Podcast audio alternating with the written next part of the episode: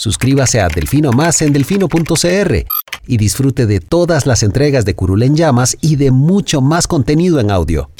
Delfino.cr El chuchinguismo político. Chuchenga, diputado, chuchenga. Si va a ser por nosotros que este país se puede ir a la mierda. Y en lugar de ponerle Instituto Nacional de las Mujeres, ponerle Instituto Nacional de las Lesbianas. No tengo dinero ni nada que dar.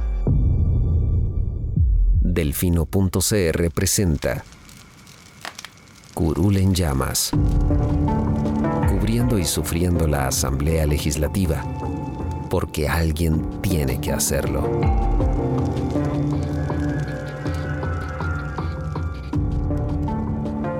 Hola queridos suscriptores de Delfino.cr, bienvenidos a un nuevo programa de Curul en Llamas, podcast semanal donde les comentamos los temas más relevantes e irrelevantes de la Asamblea Legislativa. Les saluda Luis Madrigal desde el 13 de agosto del 2021, como siempre en compañía de... May, espero que todas y todos estén bien. Esta semana vamos a hablar de eh, el COVID-19 que regresó a el plenario legislativo. Vamos a hablar también de los pleitos que hubo esta semana, que fueron bastantes y por diversos temas. Y por último, también vamos a conversar de varios nuevos proyectos que se presentaron esta semana. Comenzamos con el COVID en la Asamblea. Iniciamos la semana con la noticia de que el nuevo diputado eh, no iba a poder eh, tener su primer lunes en el plenario porque recibió orden sanitaria de aislamiento. Así es don José María Guevara Navarrete. Lo dije bien, creo. Ni sabes el nombre, ¿verdad? de nuevo, que me estar acordando. Hay veces que uno que ni los que hablan, ya me acuerdo el nombre. Yo, mirad, ¿cómo se llamaba este diputado?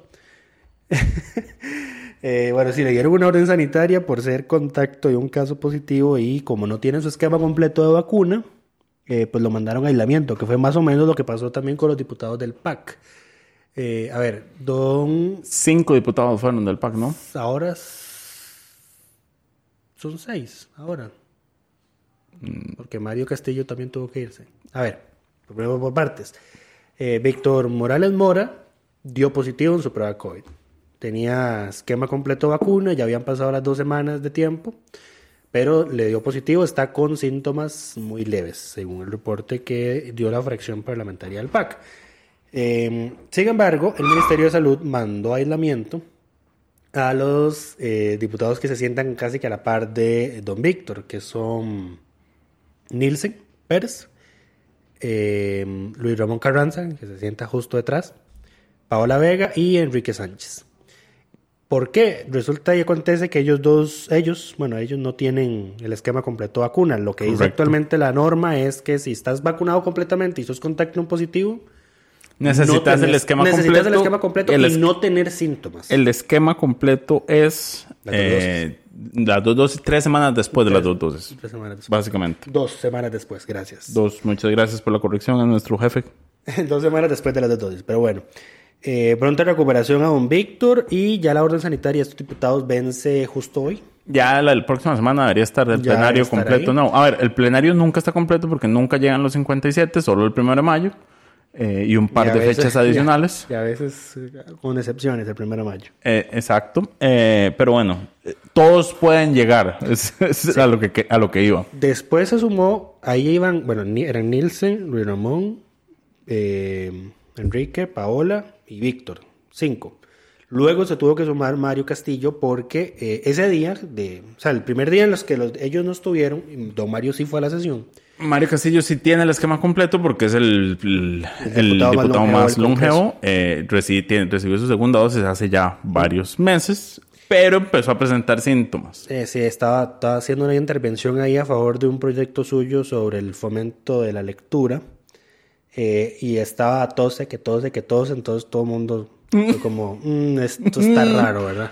Entonces lo mandaron a hacerse prueba y no se ha dicho Mm, o sea, se lo mandaron a hacerse prueba, ya después no pudo ir más a la asamblea, pero no han dicho cuál fue el resultado. Al parecer hay un retraso significativo varios días en las pruebas de COVID porque no son la excepción. No sé, y en todo caso, eh, por ejemplo, porque hubo diputados del PAC de los aislados que se hicieron prueba para descartar y salieron negativos, pero igual los igual, van a aislamiento. No, no hay perdón. Exactamente. Ni perdón ni olvido. Em, El otro era... Melvin. Melvin Melvin ahí empezó la semana em, con no una orden sanitaria, sino en aislamiento porque su... Preventivo, sí. Exacto, aislamiento preventivo porque su, su esposa tenía eh, síntomas y se iba a hacer la prueba.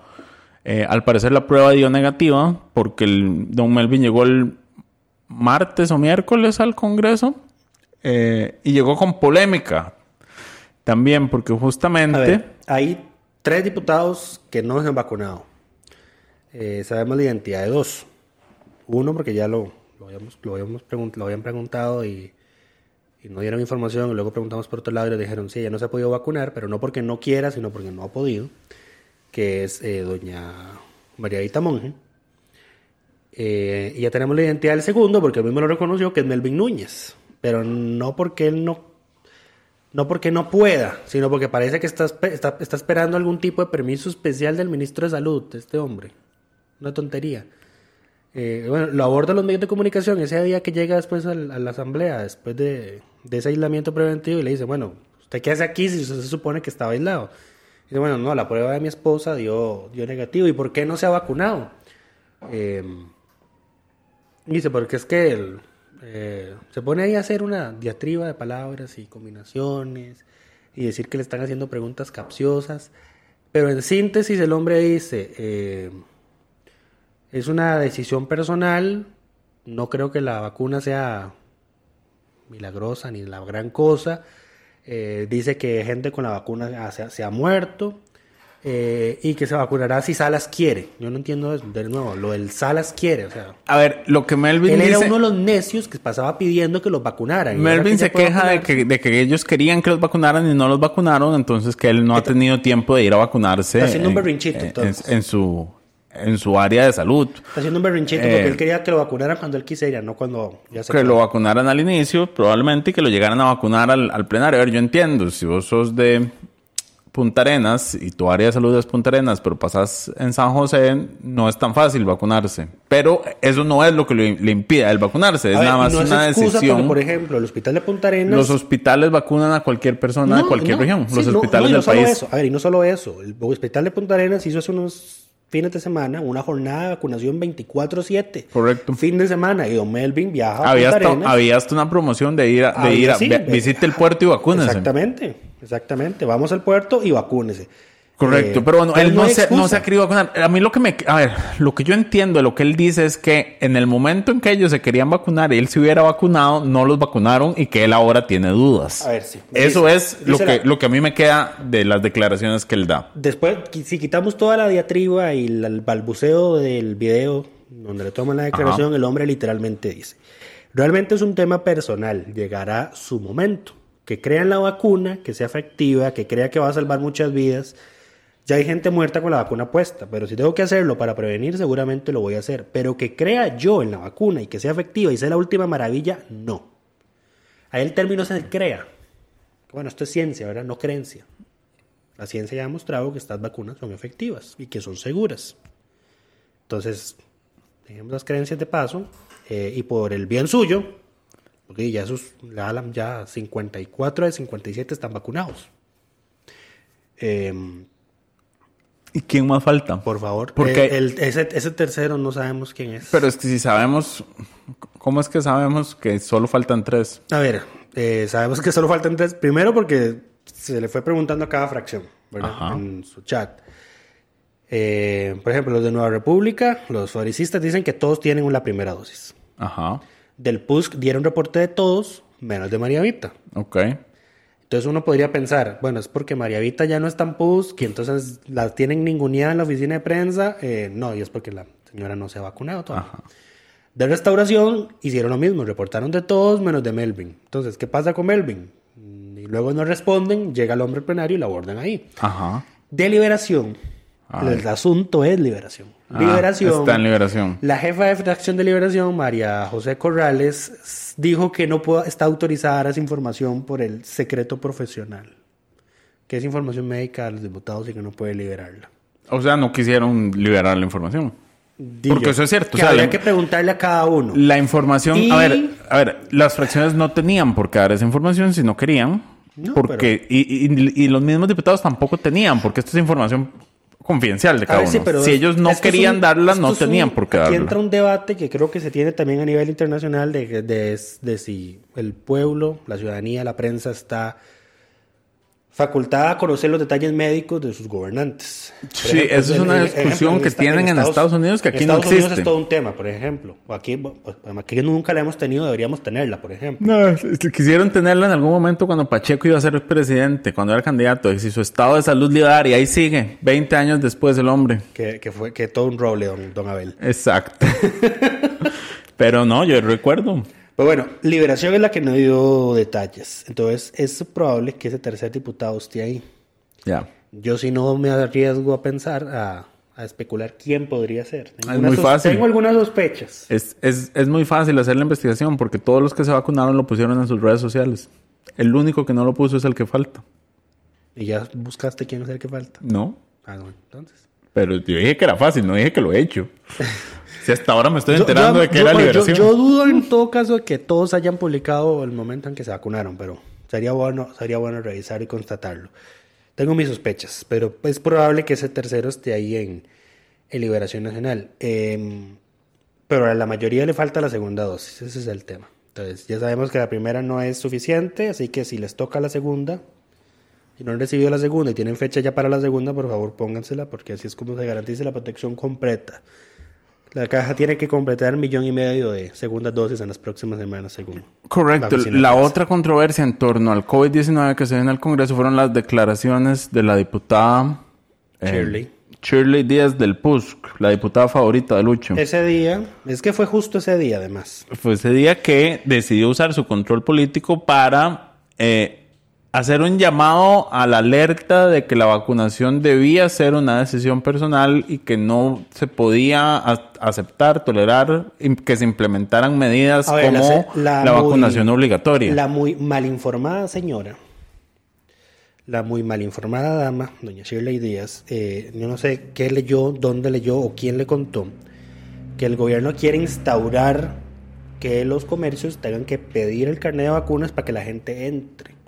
A ver, esto no ha sido, esto no fue nunca lo que dijo el gobierno ni lo que dijo el presidente. A ver, lo que hubo fue unas declaraciones de Carlos Alvarado en una entrevista después de Lo algún está- evento, porque no hay conferencias de prensa en las que él aparezca, em, en las cuales él dijo eh, que era una de las medidas que se estaban valorando eventualmente cuando ya hubiera disponibilidad de vacuna para todo mundo.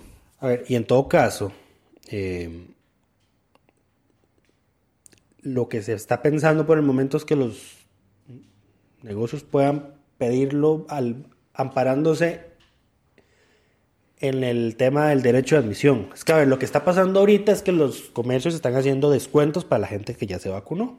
Pero por el momento ninguno ha dicho, no, si usted no está vacunado no entra, porque nuevamente no todos están vacunados, falta un millón y pico de gente que Ahora, digamos recibir la que- primera dosis, toda la ¿Qué, cara. qué es lo que yo me imagino que, eh, que se- el razonamiento que están eh, tratando de negociar el gobierno y el comercio? Menores restricciones para los comercios que exijan vacunación. Por ejemplo, en un restaurante, si solo hay vacunados, entonces no tenés por qué tener limitaciones de aforo, Sí, pero bueno, eh, eh, a ver, etcétera. Sí, Esto es todo un tema porque el, aunque es muy bonito el cartoncito que nos dan cuando nos vacunamos, Hay que eh, tomarle foto. eso se ve muy falsificable. Sí. ¿no? Ese- O sea, ya hicieron hasta uno con un montaje de sabe más. A ese punto de sencillo es que se falsifique. Eh, creo que el mejor, el mejor registro posible es el del EDUS. El, En app el del EDUS, del celular, que ahí correcto. sí aparece hasta el tip, hasta el número de lote de la vacuna que te pusieron. El problema con eso es que él tarda algunos días en que la vacuna aparezca en el EDUS. No, Esto pero eso no importa. No, Porque vos te vacunas te vacu- sí. y la, el, el efecto no es inmediato. Tienen que pasar por lo menos dos semanas después de la segunda dosis para que tengas eh, realmente el, la inmunidad. Sí, pero a ver, en Estados Unidos, por ejemplo, no están haciendo eso. Eh, Tenés que esperar dos semanas después de que te pongan la segunda para entrar. No, no lo están haciendo. Sí, pero eso es porque en Ya, Estados es Unidos decidieron no hacerlo así. No, pues ya eso es imposible constatar. El tema, el, el tema del, bueno, el tema del cartoncito es todo un tema porque se puede falsificar muy fácil. El tema del EDUS, bueno, ya creo que ya buena parte de la población tiene el app del EDUS. El problema con la app del EDUS es que te pide reiniciar la bendita contraseña cada rato y hay que poner una contraseña que no es fácil. Hay que meterle mayúsculas, minúsculas, números, signos eh, y vamos a ver, para un, alguna parte importante de la población, eso no debe ser sencillo. Y además de recordarle y de tener que estarla cambiando y hay que usar la computadora, en fin. No es tan complicado. En- Bueno, para vos seguro. Correcto. Para una persona ya mayor que no se lleva como mucho la tecnología, pues cambiar una contraseña debe ser un martirio. Eh, entonces, la señora María informada creyó que es que el gobierno ya quiere instaurar de que nadie que no esté vacunado no va a poder entrar a los comercios. Eso, ese no fue el caso. Eso no fue lo que dijo el gobierno. Eso no es lo que ha pasado. Ni lo que Eh, dijeron el comercio. Y luego empezó a decir que la vacunación tiene que ser, que sí, que hay que vacunarse y toda la cosa, pero que la vacunación debe ser obligatoria. No debe ser Eh, de- no debe ser obligatoria, que debe ser voluntaria, y que si se hace obligatoria hay violaciones a las leyes, a la constitución, a los derechos. Y entonces, señor, me metí yo al Nexus, que es el sistema de búsqueda de jurisprudencia del Poder Judicial. Palabrita, vacuna. Dos, obligatoria. Tres, COVID. Encontré 69 resoluciones de la Sala Constitucional y del Tribunal Contencioso Administrativo rechazando recursos presentados en contra de la vacunación obligatoria al primer grupo prioritario, a la personal de primera respuesta, que son los médicos, eh, Cruz Roja, bomberos, 911, toda la carajada. Correcto. 69 en menos de una hora. Con tres palabras en el bendita página web esa encontré 69 resoluciones No, no, a de ver. los tribunales rechazando que A la ver. vacunación obligatoria sea ilegal, inconstitucional o violatoria. A ver, a ver, a ver. En este país hay una larga historia eh, y hay una gran jurisprudencia en este tema, más allá del COVID, o sea, en el tema de que las vacunas y su obliga- y obligatoriedad eh, con- por ser un tema de salud pública. O sea, ya, ya habíamos tenido esta discusión con la vacuna del papiloma humano. Correcto, que para menores de edad era obligatoria y los padres que no quisieran ponerse la vacuna eh, quedaban expuestos a Perder la patria potestad. perder la patria potestad por, por justamente poner en riesgo eh, a, sus, a sus hijos. A ver, el, el- el país, el Estado, tiene una, un deber especial con la niñez y con su protección que está por encima de los intereses de los padres, inclusive en estos casos y más cuando se trata de un tema de salud pública. Eso ha quedado claro en- y bastantes veces lo ha dicho la, eh, la sala. Esas cosas que están por encima de las decisiones personales. El interés superior del niño Correcto. y el cuidado de la salud pública. Exacto. Y de hecho, antes de la pandemia, antes de la pandemia, ¿verdad? ¿Cuándo empezó la pandemia? Marzo del 2020. No, ya estábamos en pandemia entonces. Pues imagínate que entonces, desde el 9 de octubre, que yo creo que para octubre no había salido todavía noticia que ya había una, una No había vacuna, pero si ya, no se había de firmado el, ya se había firmado el primer contrato. 9 de octubre del 2020. Esta sala ha reconocido en primer lugar la importancia de la vacunación como parte de la asistencia sanitaria esencial que debe garantizar el Estado costarricense en aras de proteger el derecho fundamental a la salud de todas las personas. Y, y aquí sigue, y es que está como todavía no me deja subirlo, y en segundo lugar, que el resguardo de la salud pública y la prevención de las enfermedades constituye un fin constitucionalmente legítimo que puede justificar válidamente la obligatoriedad de las vacunas. Octubre del 2020. Y luego vienen las 69 resoluciones de la sala y del Tribunal Contencioso rechazando todos los recursos de médicos y todos funcionarios que no querían, eh, que estaban en contra de ser obligados a vacunarse. 69 en una hora.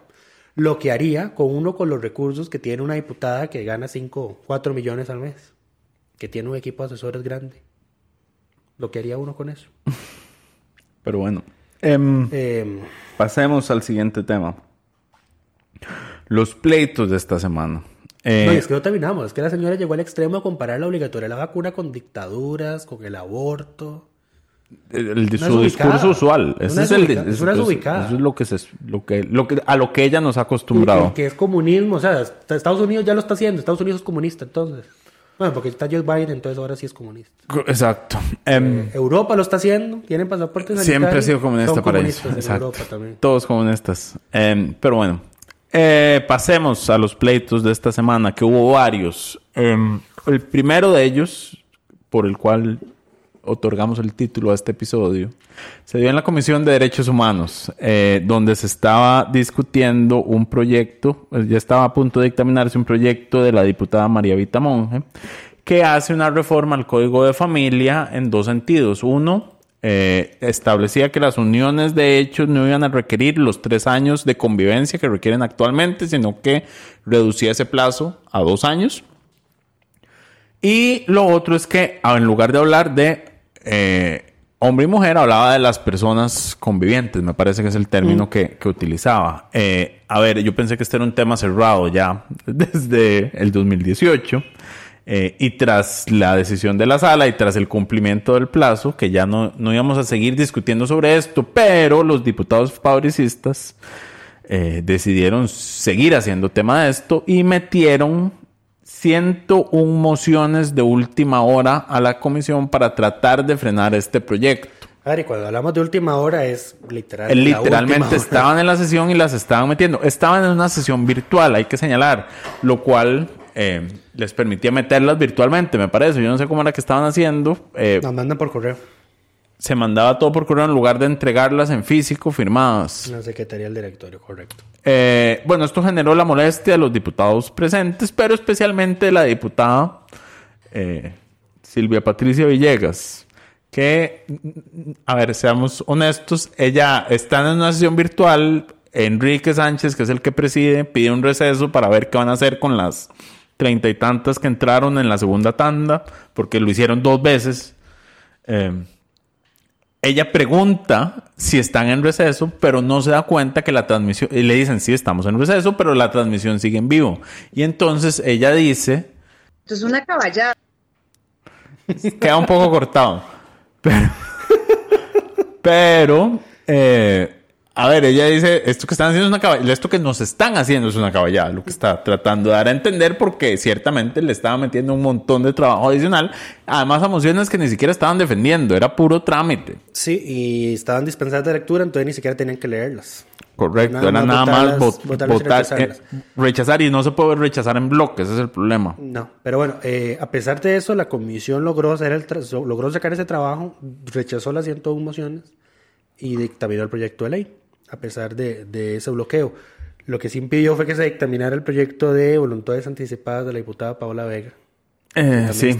Eh, ahora aquí yo nada más quiero recordar cuando ah, cuando estábamos antes del fallo de la Corte Inter- antes de la opinión consultiva de la Corte Interamericana y antes del fallo de la Sala Constitucional, el discurso de esta gente era nuestro problema es con el término matrimonio.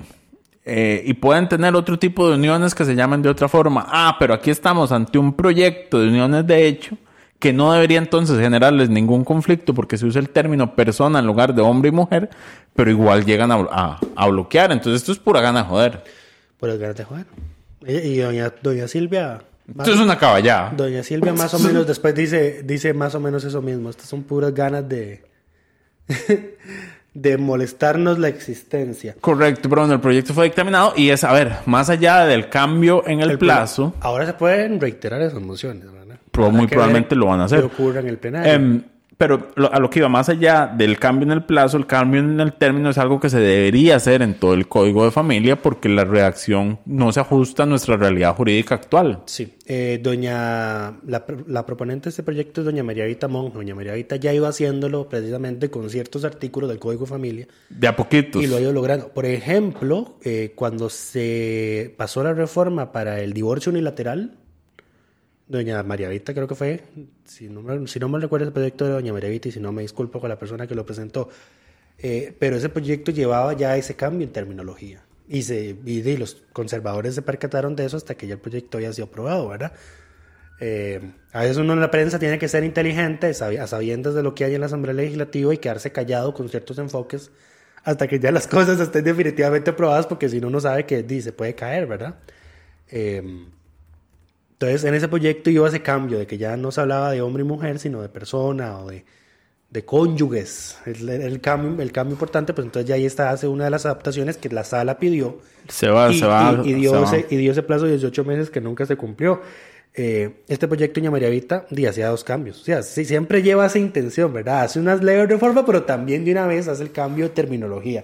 Actualiza, pero también. No, yo, este no, este me parece que no puede ser de, de María Vita. ¿Cuál? El de divorcio unilateral. Doña Nielsen. No, bueno, es que el que estoy encontrando. A ver, hubo uno. Hubo uno, y si no fue, en- vamos a ver, y si no fue que Doña Mariadita logró hacerlo en ese, y si no, Incompati- el de incompatibilidad de caracteres o es otro. ese es otro. Ese es otro. Es que sí, hubo, hubo, hubo- creo que también fue ese. Ok, todo bien. Seguimos. Eh, en fin. Ese eh, fue, ese es uno de los pleitos de esta semana. y, a ver, y para cerrarlo, los diputados estos, Nidia y Jonathan, no respondieron a la alusión que les hizo doña, doña Silvia, quien después fue informada, por supongo que fue un asesor, de que se estaba, aunque estaba en el receso, pues estaba la transmisión, se estaba oyendo en el interno. Y entonces ella ahí vuelve a pedir la palabra y dice, creo que se está oyendo en el interno. Este mensaje iba para Jonathan y para doña Nidia, porque no había quedado claro. Por si no les quedó claro, los caballos son ustedes. Sí, sí, eh, eh, que no es cosa menor, porque esta gente en teoría son aliados. Eh, pues sí, sí, se de- muy bien en de- el plenario. Y de hecho presentan, hay proyectos donde firman todos los independientes fabricistas y Doña Silvia, Sí. como uno de los que vamos a comentar ahora. Doña Silvia es, creo que depende del día.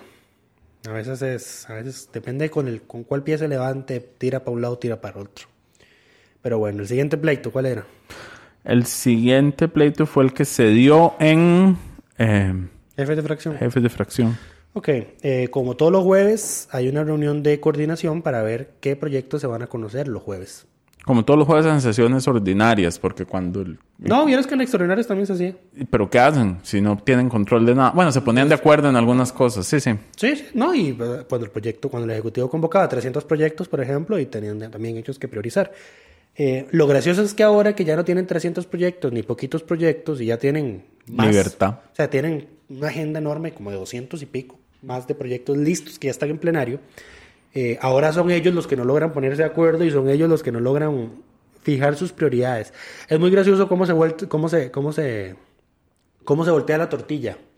Porque pasaron todo el periodo de sesiones extraordinarias diciendo el Ejecutivo no sabe priorizar y que no sé qué, y que no sé cuánto. Llegan las sesiones ordinarias y llegan todos con una lista del niño de proyecto de donación de terreno, benemeritazgo de tal cosa. Todos los chayotes. Todos los chayotitos y proyectos mantequilla que no sirven para el desarrollo del país. Que no aportan a la, a la famosa reactivación económica. Exactamente. Uno diría, jue, putica, eh, qué buena agenda de reactivación económica va a conocer esta gente en su primera semana de sesiones ordinarias. Ni costra. Yo no sé qué pasó con la lista que, que hizo Doña Silvia. Doña Silvia había hecho una lista de proyectos importantes de reactivación económica que se iban a impulsar. No la he visto. Todo lo contrario. No, No, no. la he visto. Eh, entonces empezaron a agarrarse porque digo, Liberación empezaba a, listar un montón de proyectos de ley y Walter Muñoz les decía, pues es que esto es una lista del niño y por favor tómenos también a nosotros en cuenta. Y le responde María José, y es que no es que sea una lista del niño, es que Liberación Nacional es la fracción más grande de la Asamblea Legislativa. Ubicate, Bueno, ubicate. Nosotros somos 17 y ustedes son dos. Exactamente, ubíquese. Y Patricia Villegas también estaba en esa reunión y dice, bueno, pues nosotros también ayudamos con el quórum y que se, y que se aprueben las mociones de posposición. Eso es cierto, porque eso es cierto. Porque Eh, pues, Silvia, eso es cierto, pero- Silvia Patricia ¿y es de las que ¿Que- sostiene el ¿Qué quórum quieres? ¿Que un usualmente. trofeo? ¿Te doy un trofeo por hacer quórum? No, es tu responsabilidad No, pero tirame un par de proyecticos mm, por hacer quórum. Por hacer quórum. No. Sin quórum tus proyectos no pasan. Eso ya será problema de los que están ausentes que perderán la dieta. A ver, esto no es ningún inconveniente, no ha sido ningún inconveniente, porque esta semana hubo quórum limitado porque no está, es- no está el 60% de la fracción del PAC. Empezamos por ahí. Correcto. No está el 60% de la fracción No, del y PAC. el, del- el nuevo, que el nuevo si No quiere el llegar a todo, Siete. ya sumó sus primeras Quedan ausencias. 50 más los permisos que se dan. A ver, en la última semana de extraordinarias, acordémonos que la oposición convocó a sus diputados, que generalmente faltaban, para que hicieran quórum para Correcto. pasarle por encima al PAC con la moción de posposición. Cierto. Eso no es excusa. Si pudieron pasarle por encima a 10, pueden pasarle encima a 2. Correcto. Eh, es cuestión de que los llamen, nada más. Eh, pero bueno, empezaron en esta discusión de que son demasiados proyectos y que ya tenemos agenda trazada. Fue muy gracioso porque para este jueves dijeron, bueno, vamos a ver esto, esto y esto y esto. Todos los segundos debates y vamos a hacer estas quemas. 6 de la tarde, solo votaron el segundo debate, un primer debate y se tuvieron que ir. No vieron nada de las quemas ni los proyectos del primer debate que había. El resto. Es que tuvieron un pleito. el- La comisión fue la que se pasó en todo, que es el otro pleito. Es del otro pleito, pero espérate. Eh, pero bueno, eso es lo que, lo que quería notar. Es muy gracioso que el- los que los que tanto hablaban de que no se puede, del que el ejecutivo no prioriza y no sabe construir una agenda de reactivación. No son capaces de ponerse de acuerdo entre ellos en una reunión de jefes de fracción. Eh, aquí mi, mi reconocimiento a doña Silvia Hernández, que siempre en esas, se, arman estos pleitos y estas discusiones entre jefes de fracción en la reunión y doña Silvia, pero por favor aterricemos que se nos acaba el tiempo de la reunión y ya hay que ir a plenario y no hemos... eh, No hemos acordado no nada. hemos acordado nada, sí, y es que en esa reunión no solo se acuerda la, la agenda del jueves, de ese mismo No, se jueves, acuerda la agenda toda se la semana. acuerda la agenda toda la semana. Y vea, yo de las últimas tres, cuatro sesiones que he visto, no se cumple esa agenda. Y precisamente eso es lo que empiezan a reclamar. Ellos que empiezan intentan, a pedir nuevos pero- proyectos, pero está toda esa agenda de los últimos días atrasada. Correcto. Ahora, ¿cuál fue el pleito que atrasó la discusión de, de este jueves en específico? Que fue también se trató de la reunión de jefatura. fue eh, una solicitud de la comisión especial que investiga y dictamina proyectos relacionados con la caja. Comisión, que, Comisión sobre la caja. que probablemente nadie nunca ha escuchado porque no ha hecho nada más que dictaminar el proyecto de precios para los medicamentos que don Walter Muñoz estuvo insistiendo por ocho meses y hasta ahorita pudieron sacarlo realmente y es probablemente el, el- el único logro que va a tener esa comisión. Porque pidieron, la comisión se vencía, eh, las comisiones especiales tienen un plazo. Esta comisión se vence el 18 de este mes. Exacto. Eh, cuando se vencen, las comisiones piden que se extienda, si, hay- si les hace falta, usualmente les hace falta, eh, tiempo, piden que se extienda el, eh, por X cantidad de tiempo. Eh, pueden definir si el tiempo que se les quiere dar, un mes, tres meses, dos semanas. Y generalmente el plenero tiene la cortesía de extender el plazo Eh, porque sabe que son los diputados miembros de la comisión los que saben si necesitan más plazo o no. Correcto, existe una, una cortesía parlamentaria de que si los miembros de la comisión piden una extensión, se les da esa extensión usualmente. Ahora, acá hay una circunstancia que lo hace diferente y es que no todos en esa comisión estaban de acuerdo con la prórroga. Por ejemplo, los diputados del PAC y los diputados de Liberación estaban en contra. Eh, el diputado Walter Muñoz, inicialmente el PIN, en la sesión de la comisión, dijo que él no estaba de acuerdo con pedir nuevas prórrogas, porque ya se les había hecho una y lo que les faltaba era concluir los informes finales. Pero salía doña Shirley y luego creo que Patricia Villegas y no me acuerdo cuál otro diputado de que había que extenderle el plazo a la comisión para seguir dictaminando proyectos. Eh, y al final creo que se presentaron como tres mociones distintas para hacer la ampliación del plazo.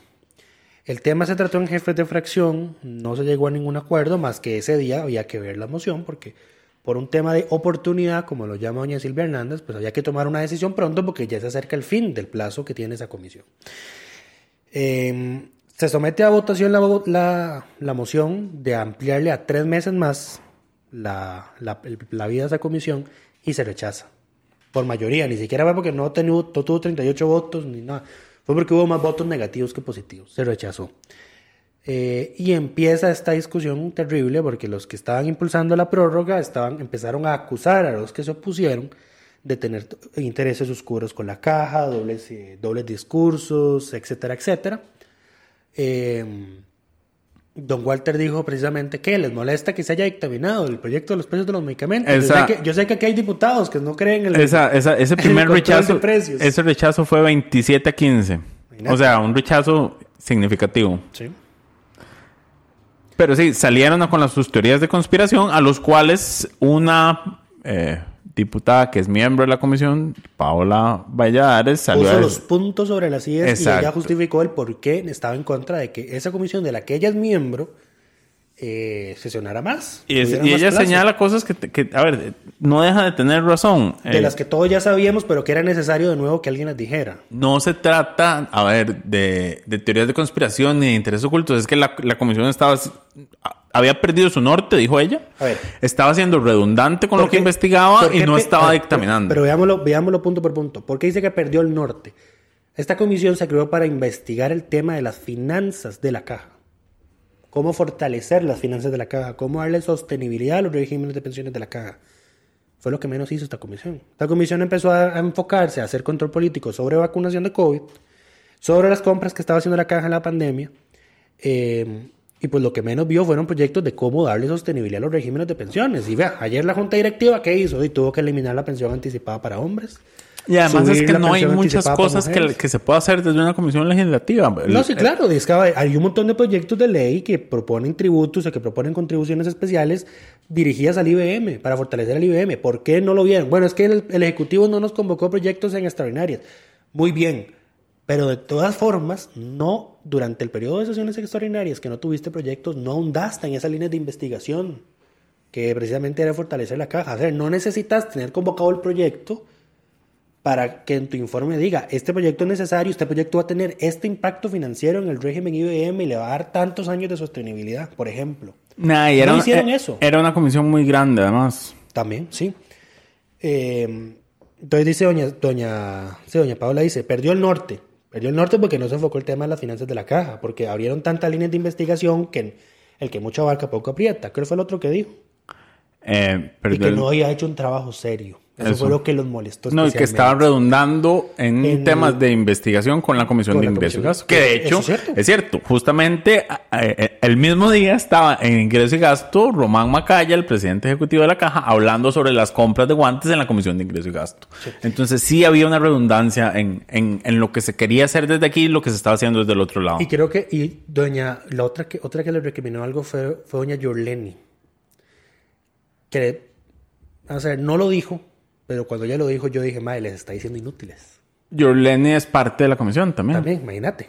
Y les dijo, es que cuando citaban a los jerarcas, lo que hacían al final era ir a tirar un chorro de información, a inundarnos de información. ¿Y por qué pasa eso? Porque no tenés una línea de investigación definida, porque no sabes hacer un interrogatorio, porque haces una pregunta y luego le dejas todo el tiempo al compareciente para que diga todo lo que quiera, para que dé todos los datos que quiera, entonces no llegas a nada. Correcto.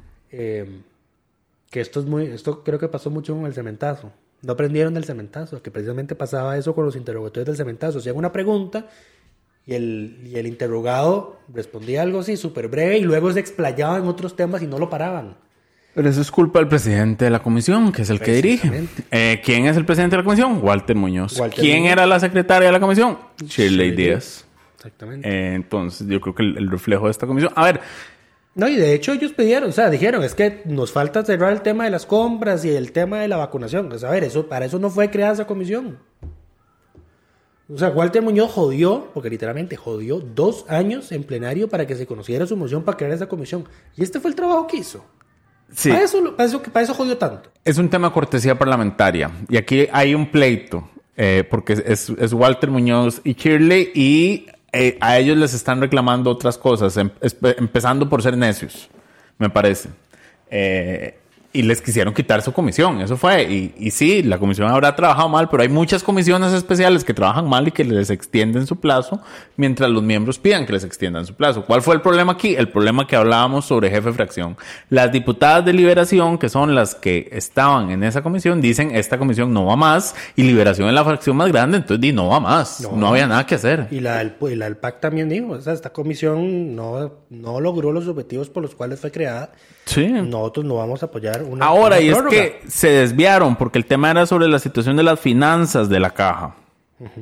Y proponer y dictaminar iniciativas de ley necesarias que permitan sostenibilidad, transparencia y cumplimiento de los fines de la institución en el corto, mediano y largo plazo. Entonces, cuando te metes a hablar de vacunas y hacer, hacer otro tipo de cosas, ya, ya perdiste el norte. Y no, no, no fue para eso que fue creada y para eso está también ingreso y gasto. O sea, para ver compras de la caja, ahí ha, ha hecho eh, ingreso y gasto que además preside Jorleni. Eh, entonces, que además ella tenía que ver cómo lo que hacía de un lado se lo reiteraban del otro. Eh, entonces era una pérdida de tiempo realmente, pero bueno, Por, tendrán. por eso, precisamente cuando ella dice, es que aquí lo que venían era a atiborrarnos de información, espe- ella, ella no lo dice porque, porque le dé la gana, es porque ella es una diputada que ya tiene varios años de estar en la Comisión de Ingreso y Gasto y sabe cómo se hacen investigaciones. Exacto. Y eh, bueno, la diputada, después del rechazo, la diputada Shirley Díaz tuvo su momento penoso, vergonzoso de la semana, donde una vez más, El segundo. Porque el primero fue sobre la desinformación con lo de las vacunas. el, el primero digamos que no, no, no da tanta pena como lástima. El, este es más vergonzoso. Em, porque una vez más utilizan la muerte de una persona, en este caso Eh, y para poner en contexto, en medio de la discusión, Paola Valladares se levanta y dice que ellas defienden la caja y que no es por eso que están cerrando la comisión, sino porque lo que ya dijimos, la comisión perdió su norte y no funciona, eh, y que ella es usuaria de la caja y que su hermana murió en la caja y que Su familia Su trabaja en familia la trabaja su en la caja, etcétera. en la caja, etcétera, etcétera. hizo eh, su vinculación con la caja. Y después, doña Shirley decidió decir que... eh, Hizo un comentario sarcástico sobre la muerte de la hermana de la diputada. Exacto. Dando a entender que como, como una diputada que decía que su hermana se había muerto en la caja, pues no aprobaba la prórroga para que siguiera operando la comisión de la caja. Eh, bueno, todos los diputados se volvieron a ver como, "Mae, ¿qué le pasa a esta señora? ¿Qué le pasa?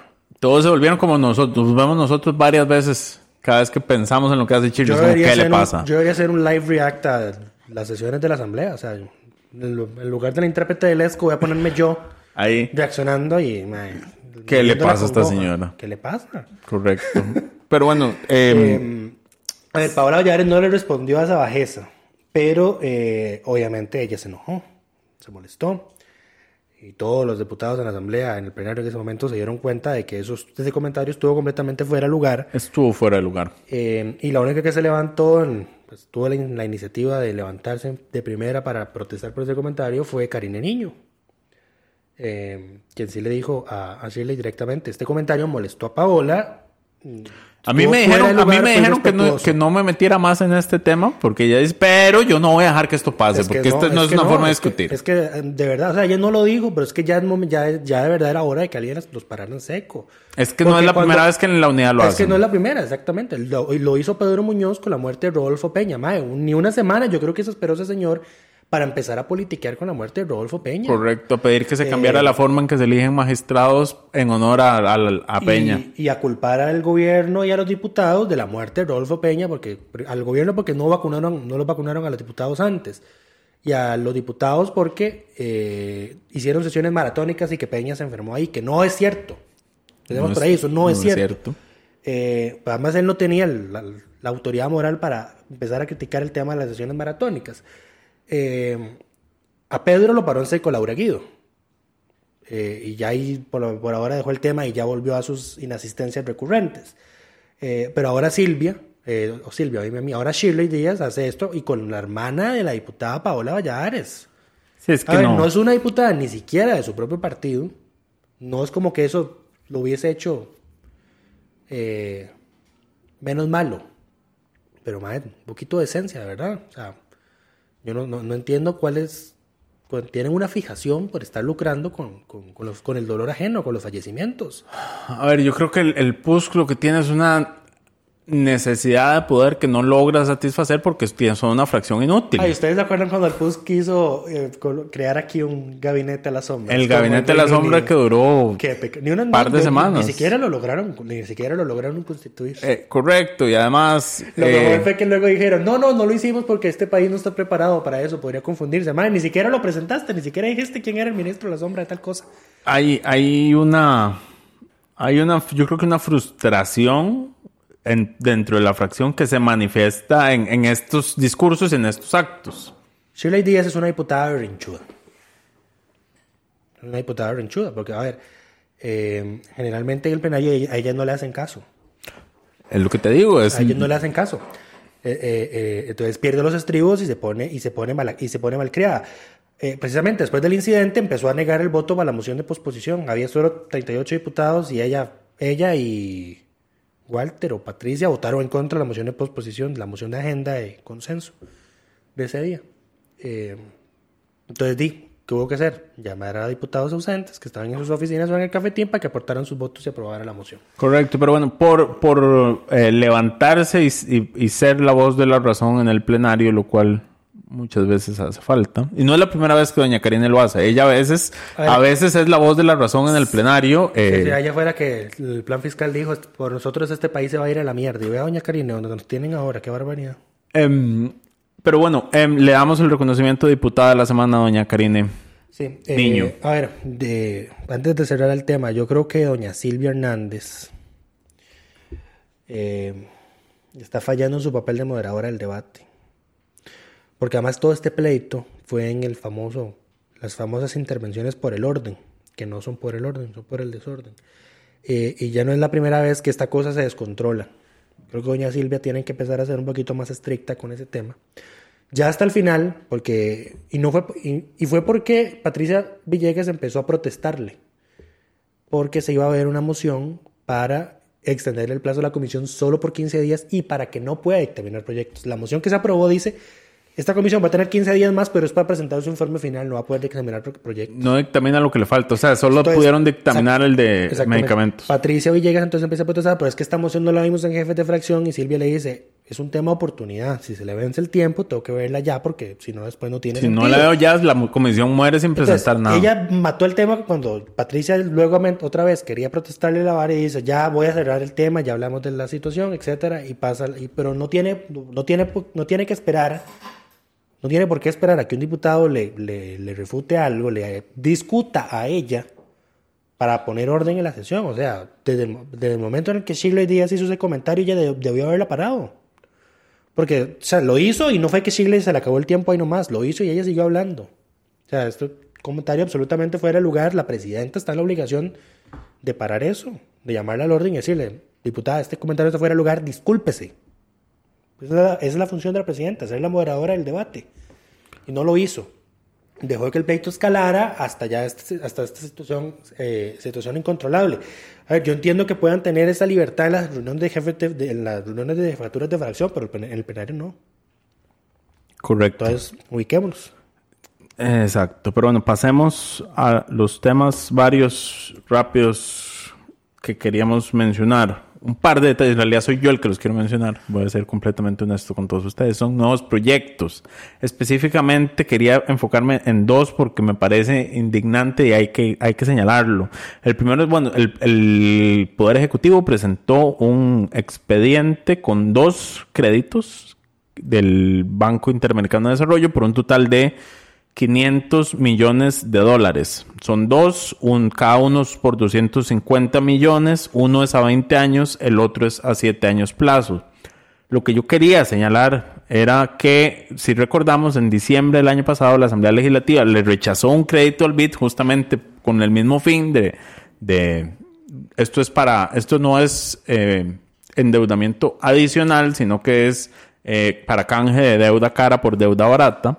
Eh, igual que era en ese momento ese crédito, que era por 250 millones y que, según ah, decía el gobierno en ese momento, le hubiera ahorrado al país 17 millones por año por los 7 años, solo en, en pago de intereses.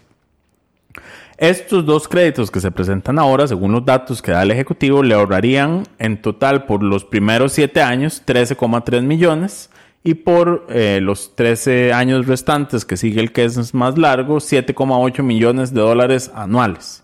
O sea que es más, eh, pero el ahorro anualmente es menos de lo que hubiéramos ahorrado en el pago de intereses si se hubiera aprobado el crédito que rechazó Liberación Nacional en diciembre del año pasado. Muchas gracias, Liberación.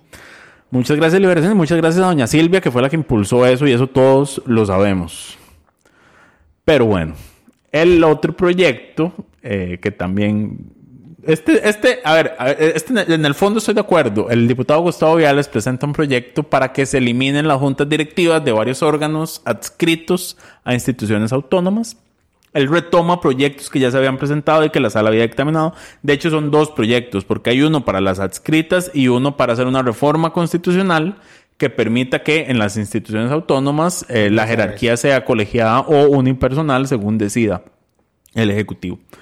Pero bueno, ¿qué es lo que llama la atención de este proyecto? Y es que el diputado dice, bueno, vamos a eliminar las juntas directivas de todas estas instituciones, me parece que eran como más de 10 eh, órganos adscritos a instituciones autónomas. Ahí está... No recuerdo que está ahí ahorita en realidad. Pero, Pero te, sí te acordás de la que no está. me acuerdo de lo que no está. Y lo que no está es la Junta, la, Judesur, que es la Junta de Desarrollo de la Zona Sur, que es la que dirige. Administra el el- depósito de Golfito. Administra el depósito de Golfito, que ve- vela por los intereses de las cinco municipalidades de la Zona Sur. del- Comillas. de la, exacto, comillas, comillas, de la cual Gustavo Viales claramente es parte y eh, es parte porque su papá es uno de los alcaldes de esas cinco municipalidades. Entonces, muy bien la intención de reducir el tamaño del Estado, las juntas directivas, los gastos y demás. Muy El- mala la exclusión. muy mala la exclusión. O sea, es que se ve feo que hagas eso. que digas, como vamos a cerrar todas estas juntas directivas, pero esta no me la toque. Súper evidente, además, ¿verdad? Es demasiado evidente, o sea, es que ni de- vergüenza le da. Yo creo que eso, eso hasta califica en legislar en beneficio propio. Y eso es una acusación bastante fuerte, pero bueno. eh, muy obvio, además. O sea, yo lo hubiera hecho. Si yo hubiese hecho eso, lo hubiese hecho vía moción, digamos. O, o le hubiera pedido a alguien que meta una moción. Exactamente, pero bueno. Eh, Pero bueno. Eh, Al menos don, don Gustavo fue transparente en sus, en sus intenciones desde un, desde un principio. No, es que ni vergüenza tiene. Em, adicionalmente, otros dos proyectos interesantes que se presentaron son esos, to- estos proyectos buscan acciones afirmativas para las poblaciones indígenas del país. Uno busca crear dentro de la Asamblea Legislativa una comisión permanente de asuntos indígenas. Esto se- sería un acuerdo legislativo. Eh, creo que como mencionaba Lucha ahora, tiene una viabilidad limitada por quienes la presentan. Y es que es una iniciativa liderada por el grupo de diputados fabricistas más Patricia Villegas. Eh, y la otra es una ley eh, que replica un poco lo que hace la ley que se acaba de, que acaba de firmar el presidente sobre acciones afirmativas para la población afro, eh, pero para la población indígena, usando un 2% de, de referencia para, para puestos, que, que igual, digamos, en redes sociales hay gente que ha dicho que esa ley es racista por, por generar acciones afirmativas. Eh, Así no es solo... como funciona el racismo. Así- uno, así no es como funciona el racismo. Dos, la sala ha dicho que en este país las acciones afirmativas no son racistas. Y tres, es importante recordarles que incluso ese proyecto dice explícitamente que en el caso de contrataciones, la acción afirmativa se aplica única y exclusivamente si están en igualdad de condiciones. O sea, que la es, persona sea idónea para el es, cargo. es criterio de desempate, no es criterio de prioridad, lo cual yo creo que a la gente le cuesta comprender o busca utilizar para su beneficio eh, político en redes sociales. Naturalmente Eh, es la segunda. ¿Mm? Naturalmente es la segunda. eh, sí, correcto. Muy probable. Eh, y ya para terminar los temas varios, nada más señalar que qué tan Costa Rica el miércoles que tuvimos la comisión, no la comisión no, el plenario legislativo dedicó otra sesión a declarar benemeritazgos y ciudadanías de honor y en la misma sesión se le da la declaratoria de beneméritas, me parece. ¿A la Liga Feminista? a la Liga Feminista y en la misma se declara ciudadano de honor al Papa Juan Pablo II. ¿Qué tan Costa Rica puede ser que estas, esta- estas dos cosas que podrían parecer contra- contradictorias sucedan en la misma semana? Sí. Adicionalmente, se aprobó por fin el proyecto que mencionábamos la semana pasada en segundo debate de la diputada Paola Vega que amplía el criterio de femicidio eh, a la definición eh, internacional de lo que se considera como femicidio. Y el otro segundo debate fue la eliminación de las juntas directivas locales de los bancos del Estado, que es un proyecto que dejó el exdiputado Rodolfo Peña, que tenía segundo debate pendiente desde hacía casi un año, me parece. Correcto. O sea, no fue convocado en todo el periodo de extraordinarias, entonces no se pudo dar eh, su segundo debate hasta ahora. Además, me parece que es que el gobierno estaba en contra de, de- de esa iniciativa. El primer debate fue el 17 de octubre del 2020 Sí, y el estaban- segundo fue hasta el 9 de agosto. no habían este entrado, no habían entrado en, en extraordinarias. Pero bueno, esto yo creo que es todo. Igual les recordamos a todos los suscriptores y suscriptoras de delfino.cr que mañana recibirán, bueno, mañana, hoy con el audio reciben el correo que incluye todos los proyectos aprobados, eh, todos los expedientes presentados, que esta semana fueron como, como 15 me parece, eh, y el resumen eh, No, no legislativo. todos. Nosotros hacemos la selección de los más Bueno, relevantes. sí. Correcto. La, la curaduría de los proyectos más importantes, igual todos los nuevos proyectos están en Asamblea. la página de delfino.cr barra inclinada asamblea. Eh, y eso es todo por esta semana. Esperamos que estén bien.